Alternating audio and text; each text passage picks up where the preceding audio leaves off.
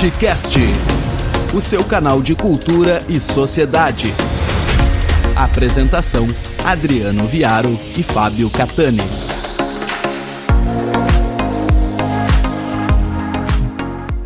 Olá pessoal, aqui professor Adriano Viaro, mais uma vez com Fábio Catani para mais um episódio do Batcast. Como de costume, Fábio Catani, faça as honras da casa. Ô, Viaro, o nosso convidado hoje, ele traz para mim um pequeno dilema. Eu não sei como é que eu vou tratá-lo, porque nos últimos quatro anos eu o tratava como presidente, desde que ele se autoproclamou presidente da República e eu, por óbvio, optei por ter José Pereira de Abreu Júnior e não aquela coisa como meu presidente. Então temos a satisfação de estar aqui com um dos mais brilhantes e renomados atores da história da teledramaturgia brasileira, José de Abreu. Zé de Abreu, muito obrigado por estar aqui com a gente. Vamos, vamos começar esse bate-papo falando exatamente de ti. Como é que é a tua trajetória? Como é, como é que tu descobriste a arte em ti? Depois vamos ver como é que tu viesse parar aqui nas plagas gaúchas e assim vai. Bem-vindo, Zé de Abreu. Valeu, bem, muito obrigado pelas suas palavras. Não acredito muito nelas, mas enfim. Não sei se sou. É, eu acho que o verdadeiro artista sempre tem dúvidas em relação ao seu trabalho, sempre procura é, fazer melhor e, e corrigir os possíveis erros. É engraçado isso, né? Quando eu, come, eu começo a falar com um gaúcho, é, meu ouvido vai se acostumando e o meu sotaque volta a gauchar. Então, se vocês forem sentindo aos poucos que eu vou virando Galdério, não, não, não é fingimento, não. Daqui a é pouco porque é uma coisa de ouvido mesmo. Pois é, eu, eu nasci em Santa Rita do Passa Quatro, uma cidadezinha muito pequena, é, quando eu nasci, tinha 13 mil habitantes, hoje tem uns 30. É uma cidade que ficou é, longe da, da via do asfalto, de, como dizia antigamente, ficou longe do asfalto. Ficou uns 20 minutos quando passaram a, a via Anhanguera, lá pelos anos 50. Santa Rita ficou longe do asfalto. Isso significava, na época, a, a, a morte, né? porque as cidades todas que ficavam no asfalto se desenvolveram muito. Posso comparar, por exemplo, com Porto Ferreira.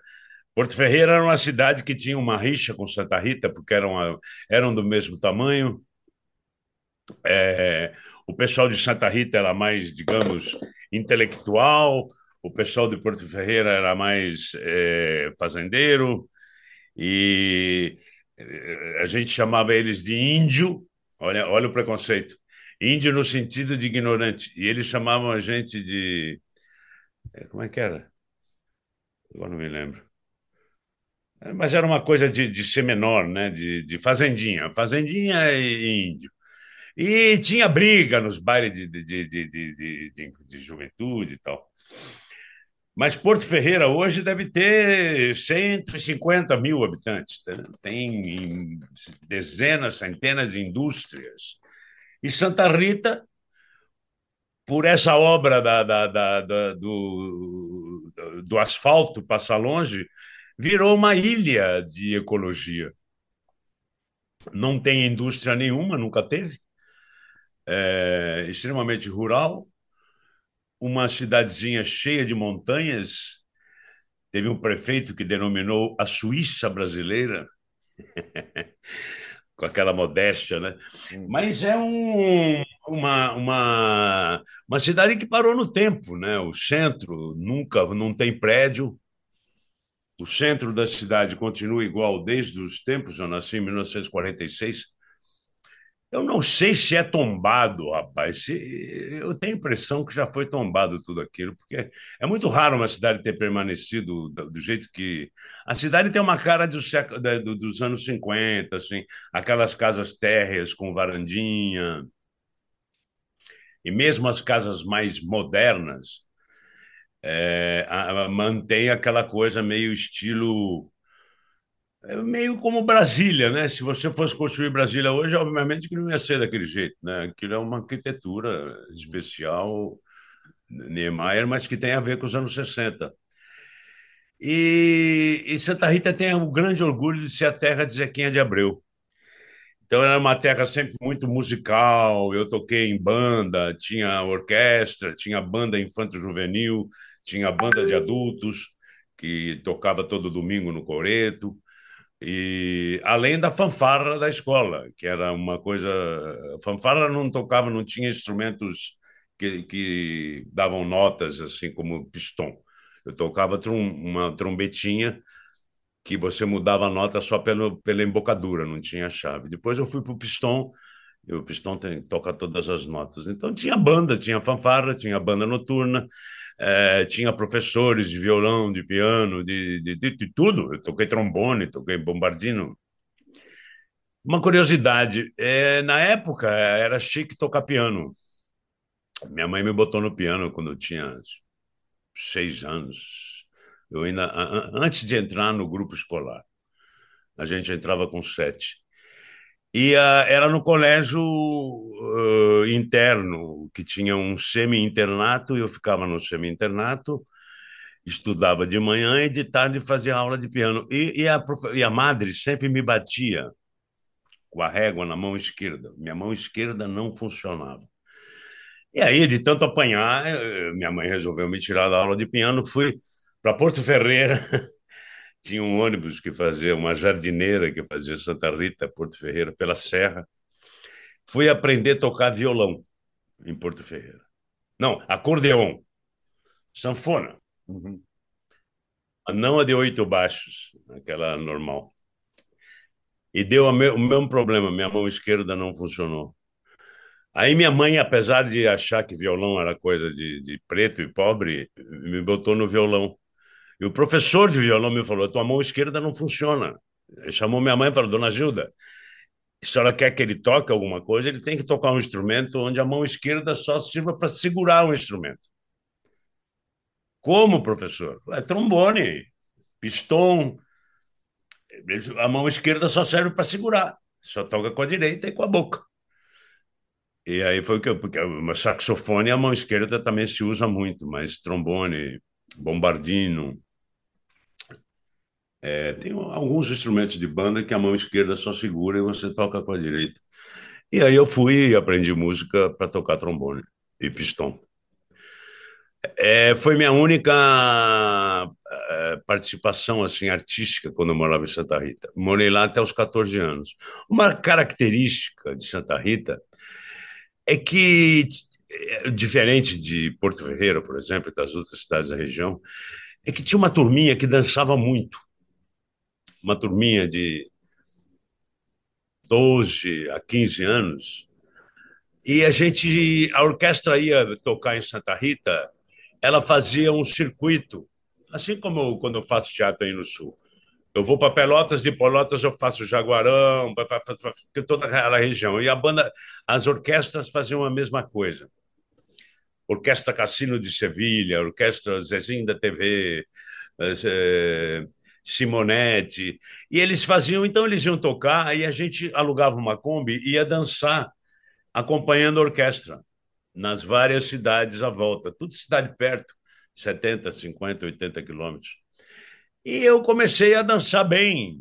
Meu pai dançava, minha mãe dançava. Dançar música de salão mesmo, dançar bolero, samba, tchá-tchá-tchá, eh, até uns passinhos de tango e tal. Aí veio rock and roll, rally galley, aquelas coisas, e eu comecei a, a ser bom nisso. Era a última coisa. Com 14 anos eu fui para São Paulo, capital, continuei indo para Santa Rita todas as férias e feriados e tal. Aí eu fui fazer Química Industrial, que era, era o curso da moda, em vez de você fazer clássico científico ou escola normal, tu fazia o segundo grau, que era, uma, era profissionalizante. Eu poderia ir para a faculdade, que era o meu desejo, mas se eu não quisesse ir para a faculdade, eu já tinha um diploma de técnico. E químico estava na moda, tinha muito emprego para químico. Aí fiz quatro anos de química, foi quando veio a, o golpe de 64, o pessoal da química era totalmente alienado, mas eu, por acaso, morava perto de um colégio é, chamado Colégio de Aplicação da USP, que era um antro de pessoas inteligentes, só tinha esquerdista. Aí eu, eu fiquei meio dividido entre a química e a política. Terminei o curso de química e fui fazer direito, que não tinha nada a ver com química. Mas tinha a ver com a minha família. Meu, meu avô foi advogado, juiz, desembargador, foi fundador do Tribunal de Justiça do Estado de Goiás. Os filhos, ele mandou todos os filhos homens. Eh, o meu avô se formou em Recife, na primeira faculdade de Direito, 1840, 1868, o ano que eu fui preso estudando Direito na PUC de São Paulo. Ele é 100 anos mais velho do que eu. Meu pai veio de Goiás para estudar Direito aqui na Universidade do Brasil, aqui no Rio de Janeiro. A Unirio se chamava Universidade do Brasil. E todos os seus irmãos também vieram de Goiás para cá estudar Direito. E eu tenho um filho advogado, só eu que saí no meio da faculdade, fui preso, fui obrigado a abandonar por, por falta, não sei o quê. Depois eu pude voltar no anistia, mas não, não me interessei. Na faculdade tinha um tal de Tuca, que era um grupo chamado Teatro da Universidade Católica, Tuca. E eles conseguiram com o reitor de ensaiar num, no, no auditório, que chamava Auditório Tibiriçá, que tinha ao lado do Tuca. Quando eu entrei na faculdade, em 67, o Tuca tinha acabado de vir da Europa com a primeira peça que chamava Morte e Vida Severino, do João Cabral de Melo Neto. Era um alto de Natal pernambucano. Desculpa, eu moro perto de um aeroporto aqui de Jacarepaguá, volta e meia passa um, um avião. E, e o Chico Buarque, que era um jovem estudante de arquitetura, foi contactado para fazer a música, para musicar esse alto de Natal pernambucano chamado Morte e Vida Severina. O psicólogo e letrista, júri dos festivais da Record, Roberto Freire, que depois foi o criador da somaterapia, né, da libertação do corpo, como o Roberto Freire conheceu o Chico Buarque tocando num barzinho que tinha perto da filosofia da USP, que se chamava Quitanda, porque era um, um, uma quitanda que o dono da quitanda, muito habilmente, fazia umas caipirinhas com as frutas mais velhas que tinha na quitanda e servia na porta da quitanda para os estudantes, que, que tinha ali várias faculdades. E a quitanda virou famosa, ele botava aquelas caixas de fruta vazias na porta e ficava aqueles estudantes ali no final das aulas tomando caipirinha das mais variadas frutas e cantando, contando piada. E uma das pessoas era, era o, o tal do Chico, que estudava arquitetura. E o Chico começou a ficar famoso na, nas rodas. Imagina, a primeira música que ele gravou era Pedro Pedreiro. Sim. Pedro Pedreiro, olha a letra daquilo. Olha ele aqui. tinha 19 anos, Ed Abreu. 19 anos ele compôs Pedro Pedreiro. É quase um crime fazer isso. Ele foi cooptado pelo Roberto Freire. E depois tu vai ver a coincidência. O que, que tinha do lado B do compacto simples do Pedro Pedreiro era o funeral do lavrador, que era um pedaço desse alto de Natal pernambucano, Morte e Vida Severina, que ele musicou magistralmente. Quer dizer, ele não era só um grande letrista, ele, ele sempre ele nasceu um grande letrista. Você pode dizer sim, pelo, pelo pai, pelo avô, intelectuais, historiadores, isso aqui, mas ele nasceu também um grande músico. Né? E Morte e Vida estourou em 1966, estourou em São Paulo, Rio, viajou o Brasil inteiro foi participar de um festival de, de teatro de Nancy, na França, que era o maior festival internacional de teatro que tinha. Foi ovacionado na apresentação por 10 minutos. Além da peça ser linda, o texto ser maravilhoso, isso os franceses não podiam ver, mas tinham alguma tradução simultânea, não me lembro muito bem como é que era. Mas era um musical. Era, você tinha, eles liam o, em francês o Alto de Natal antes de assistir a peça. E as músicas eram maravilhosas e a montagem era uma coisa excelente. A França sabia que o Brasil estava naquela ditadura, a França recolhia muitos eh, exilados brasileiros. Quer dizer, juntou a fome com a vontade de comer. Eles queriam ajudar quem combatesse a ditadura, a peça era boa. Foi um sucesso absurdo. Foram 10 minutos de aplausos na primeira apresentação. Fizeram temporada em Paris. Foram convidados para fazer temporada em Paris. Depois foram fazer temporada em Portugal, em Lisboa, onde criou-se uma saia justa. Porque quem era o embaixador da ditadura em Portugal? João Cabral de Melo Neto, o autor do Alto de Natal, que não gostou muito quando o Roberto Freire quis montar. Ficou meio assim, mas não é uma peça, não sei o quê, mas não podia dizer não para um grupo universitário, imagina. E lá em Portugal criou-se uma saia justa, porque foi em 1966. É, 1966. A Portugal ainda era uma ditadura, o Brasil uma ditadura, e chega um grupo com com uma peça extremamente contra a ditadura, denunciando a seca e a fome no Nordeste. E o embaixador era o autor da peça. Mas tudo bem, passou, os, os generais aqui fizeram o olho branco. E aí o Tuca resolveu montar uma outra peça, que iria sobre conflito de gerações. Era uma coisa que estava muito em voga na época essa coisa da liberdade do jovem de sair de casa, de morar sozinho, da mulher e morar sozinha com uma amiga com duas amigas. Isso era uma coisa que não existia. Mulher só saía de casa para casar, e muitos homens também. Então, essa coisa de conflito de geração era, era como se discutir hoje a, a diversidade, enfim. E aí o Roberto Freire fez um, um roteiro chamado O, aquele símbolo comercial E, A. O O, a vogal fechada, é, significavam os velhos. E o A, a vogal aberta, eram os jovens. O Chico Buarque fez músicas sem letra em O em A, às vezes com duas ou três vozes, diferentes, e se montou pela primeira vez um dance theater no Brasil, que não existia no mundo. O Roberto Freire contratou a Maria Esther Stockler, que foi talvez a precursora da expressão corporal no Brasil, a expressão corporal para atores, para cantores, como, um, como uma. A gente fazia expressão vocal. Antigamente o ator era muito mais voz, né? aquele jeito antigo de representar, você ficava parado, sentado, exibindo a voz. O teatro começou a mexer, os homens começaram a reconhecer seu corpo, as mulheres também, como fonte de expressão.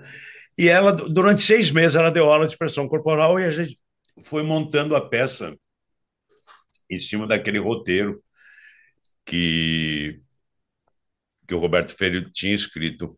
Para você ter uma ideia,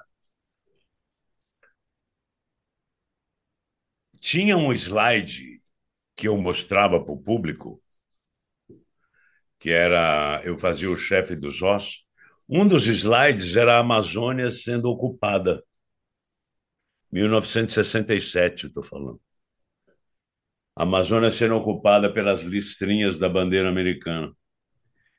E eu, eu dizia isso né, cantando e dançando e, e, com expressão corporal, que era uma coisa boa, que os jovens tinham que topar. Mas eu entrei, olha, um dia me convidaram para ir assistir o um ensaio, eu cheguei lá, calouro da Faculdade de Direito. Cheguei lá, fui extremamente bem recebido, me convidaram dizendo que precisava de gente para ajudar na produção. Eu nunca tinha visto uma peça de teatro na vida, não tinha ideia do que era produção. Me explicaram: ah, o cenógrafo vai criar um cenário, você vai comprar madeira, arrumar um carpinteiro, mandar fazer a figurinista vai criar roupa, você vai arrumar uma costureira, vai comprar o tecido e vai mandar fazer. Eu falei, bom, isso eu sei fazer. Comecei a ajudar na produção.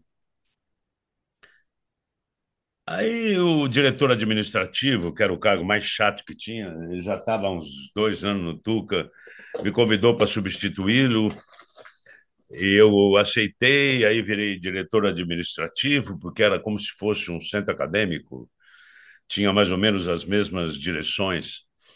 O presidente, o secretário, o tesoureiro, e tinha o administrativo, que era um cargo chato que ninguém queria. E eu topei. Então, passei a dividir minha vida na faculdade entre o teatro, as aulas e o centro acadêmico. E, e a política correndo solta lá fora, né? Em 67 conseguimos fazer o congresso da Uni escondido num, num convento. E eu ensaiando, um dia falta uma atriz, eu ensaiando não, eu produzindo. Um dia faltou uma atriz para fazer um exercício do espelho de expressão corporal. Um casal, um senta em frente ao outro. Primeiro é o homem que comanda, faz movimentos lentos com as mãos, com o corpo, com a cabeça, e a pessoa da frente tenta imitar ao mesmo tempo, como se fosse o reflexo do espelho. Depois a mulher faz e o homem imita, e, assim vai para se criar uma, é um, um exercício de atenção e de, e de é, envolvimento com, com a colega. E é uma coisa incrível, porque daqui a pouco os dois estão fazendo um movimento, você não sabe mais qual que está orientando o movimento, entendeu? Vira como se fosse um espelho. Eu fiz, terminou a Maria Esther Stocker e falou, Zé de Abreu, você já fez é, expressão corporal? Eu falei, não, mas você tem um bom domínio de corpo. Eu falei, ah, eu, Santa Rita, ele dançava muito. Eu sou bom de dança, eu sempre dancei todos os ritmos e tal. Aí eu acho que dá para você entrar na peça. Aí convidou o diretor, chamou o diretor e falou: pô, o Abreu podia entrar na peça. Ele me deu um papelzinho lá de figurante. Aos poucos, os ensaios, os ensaios demoraram seis, sete meses. É... Eu fui crescendo, foi melhorando o meu papel até que eu virei o protagonista da peça. Engraçado que o Frei Beto, sabe o Frei Beto, Sim. amigo do Lula, Uhum. O que indicou Barbosa para o Lula. O Frei Beto, falei com ele, estava em Cuba semana passada. O Frei Beto me dava aula de realidade brasileira. Ele falou: Claro que eu me lembro, foi a primeira ligação com o teatro. Logo depois ele saiu do Tuca, ele foi trabalhar com José Celso na montagem de O Rei da Vela, como um assistente de direção, Frei Beto.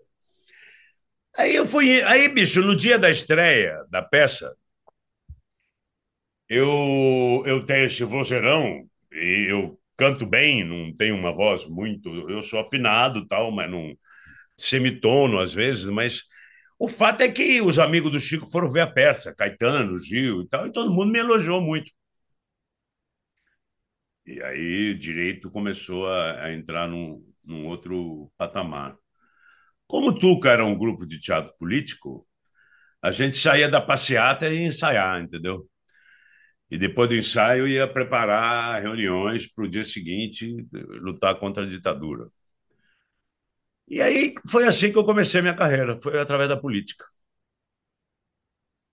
Sabe, Zé, que nós tivemos a graça de conversar também com o Bem-vindo Sequeira, que agora está lá em Portugal. E ele também é, foi a política que trouxe ele para a arte. Então, a, a, aquela efervescência cultural dos anos 60 e também toda a implicação que representava a, a, a, luta pela liberdade, eu acho que ela produziu muitos espíritos livres também. E a arte me parece que ela se alimenta desses espíritos livres, não é? Sem dúvida, cara. É... E, e, e essa coisa da arte política, né? A gente estudava muito Bertolt Brecht, que para o Brecht toda a arte é política, não tem como você se, se separar. O Brecht chegou a criar um estilo de montagem e de representação para o ator, de montagem para o diretor e de representação. Porque ele dizia o seguinte: se o teatro te envolve muito, você perde o senso crítico. Se a peça te envolve muito emocionalmente, você perde o senso crítico. Ou você ri, ou você chora, mas você perde o senso crítico. Nós temos que avisar o espectador que aquilo é teatro. Para que, antes dele se envolver, ele caia na sua realidade e não perca nunca o senso crítico. Por isso, as peças do Brecht têm música que interrompe a ação. Ele recomenda que passe entre um ato e outro, entre uma cena e outra, passe a gente com cartaz explicando a próxima, a próxima a cena que vem. Ele tem comentários da cena que passou e da próxima cena que vem. Ele criou uma coisa chamada distanciamento crítico. Alguns intelectuais acham, tem um americano, só podia ser, que acha que o Brecht fez isso para enganar a, a, esquerda alemã, né? a, a, a Alemanha comunista, ligada ao bloco soviético. Mas é, porque dizem que Mãe Coragem, por exemplo, é impossível você montar sem se emocionar e tal. Mas o teatro político depois radicalizou ainda mais com, com o Grotowski. O Grotowski deu uma radicalizada no teatro político e, e corporal corpo, corpo, não só, não mais. Aí o, o Grotowski dá um passo ainda maior do que aquilo que eu te falei, que antigamente era só a voz, né? Oh, meu amor, se deixar-me, não sei o que farei sentado, tomando uísque ou em pé e tal. Depois o corpo começou a tomar. Hoje existe uma arte chamada dance theater. Você não sabe mais se é teatro ou dança. E, e o Grotowski radicalizou na, na, no envolvimento corporal do ator. Quer dizer, um, um, desnudar de corpo, de interior do corpo. Não falo em nudez física, não. E o Grotowski deu uma outra é, revolucionada no teatro. Mas o, é, parece que o, dos três, Stanislavski, Brecht e Grotowski, o Stanislavski é o mais duradouro, né? Porque o Stanislavski ele parte do princípio de que a, a, o teatro ou a televisão ou o cinema, é uma representação da realidade. O que importa é o ator. Quer dizer, pro, pro... Teve muita discussão se a nossa peça, o, o OEA, que é a peça que eu fiz, com música do Chico, a primeira, o Estadão disse que ia mandar o crítico de dança. A crítica de dança disse que aquilo não era dança, porque o crítico de teatro disse que não era teatro, porque não tinha palavra. Porque o que diz que o teatro é a arte onde um autor escreve algo que é comunicado à plateia através do ator. Então, tem que ter alguma coisa sendo dita, mas hoje em dia isso caiu por terra. Você pode dizer sem falar. Você pode dizer dançando, você pode dizer falando com o corpo apenas, se expressando corporalmente. Mas essa coisa do teatro político, eu acho que na época, é, nos anos 60, a política estava muito metida com o teatro. Era, era um pouco impossível você falar de teatro sem falar de política. Teve o Teatro de Arena, teve o Teatro Ipanema, teve o Teatro Oficina, eh, teve o Tuca, teve o TUSP, teve o TECA, tivemos centenas de grupos de teatro universitário que usavam o teatro como maneira de conscientização política das pessoas. Eu falo pra cacete, se você não me interrompeu, eu vou ficar aqui duas horas. E essa foi a primeira parte do episódio com o Zé de Abril.